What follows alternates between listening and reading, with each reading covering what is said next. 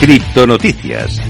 Estamos con el ojo puesto en Reino Unido y las criptomonedas. ¿Cuál va a ser la postura del nuevo gobierno? Pues mira, te lo cuento. El nuevo gobierno de Reino Unido se ha movido rápidamente para dar a conocer su posición sobre las criptomonedas y ha señalado su intención de hacer del país un lugar hospitalario para la industria. Es muy importante esta declaración. En un discurso pronunciado ante la Cámara de los Comunes el miércoles, Richard Fuller, es decir, el secretario de Economía del Tesoro, dijo que Reino Unido ahora tenía la opción de ser un espectador mientras esta tecnología transforma aspectos de la vida o podemos convertirnos en el mejor lugar del mundo para comenzar y escalar tecnologías cripto. Dice que el gobierno va a optar por esta, por esta opción y parece que dan pasos ¿eh? en cuanto a la opción cripto. Muy importante estas declaraciones y sobre todo luego lo que haciendo. Vamos en este caso con otra noticia. Vamos a hablar del fundador de Cardano que dice que no puede forzar el Basil Hard porque en un tuit reciente Chas Hoskinson de Cardano explicó que no es capaz de forzar la bifurcación dura de Basil en respuesta a un crítico que destacó que la descentralización de la cadena de bloques. Se espera que la transferencia actualización ocurra el 22 de septiembre, es decir, dentro de nada, dentro de dos semanas.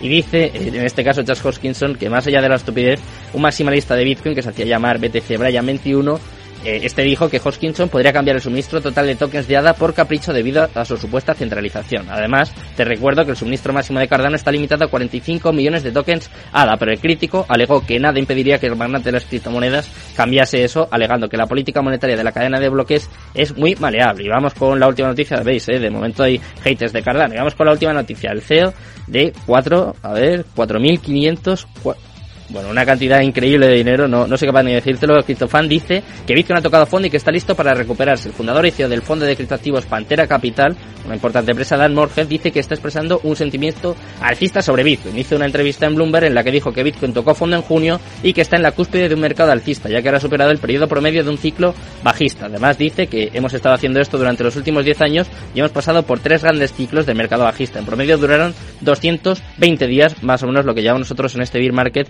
y parece que hay gente que ya apuesta porque vamos a empezar a ver la luz y por fin vamos a despedir este bear market.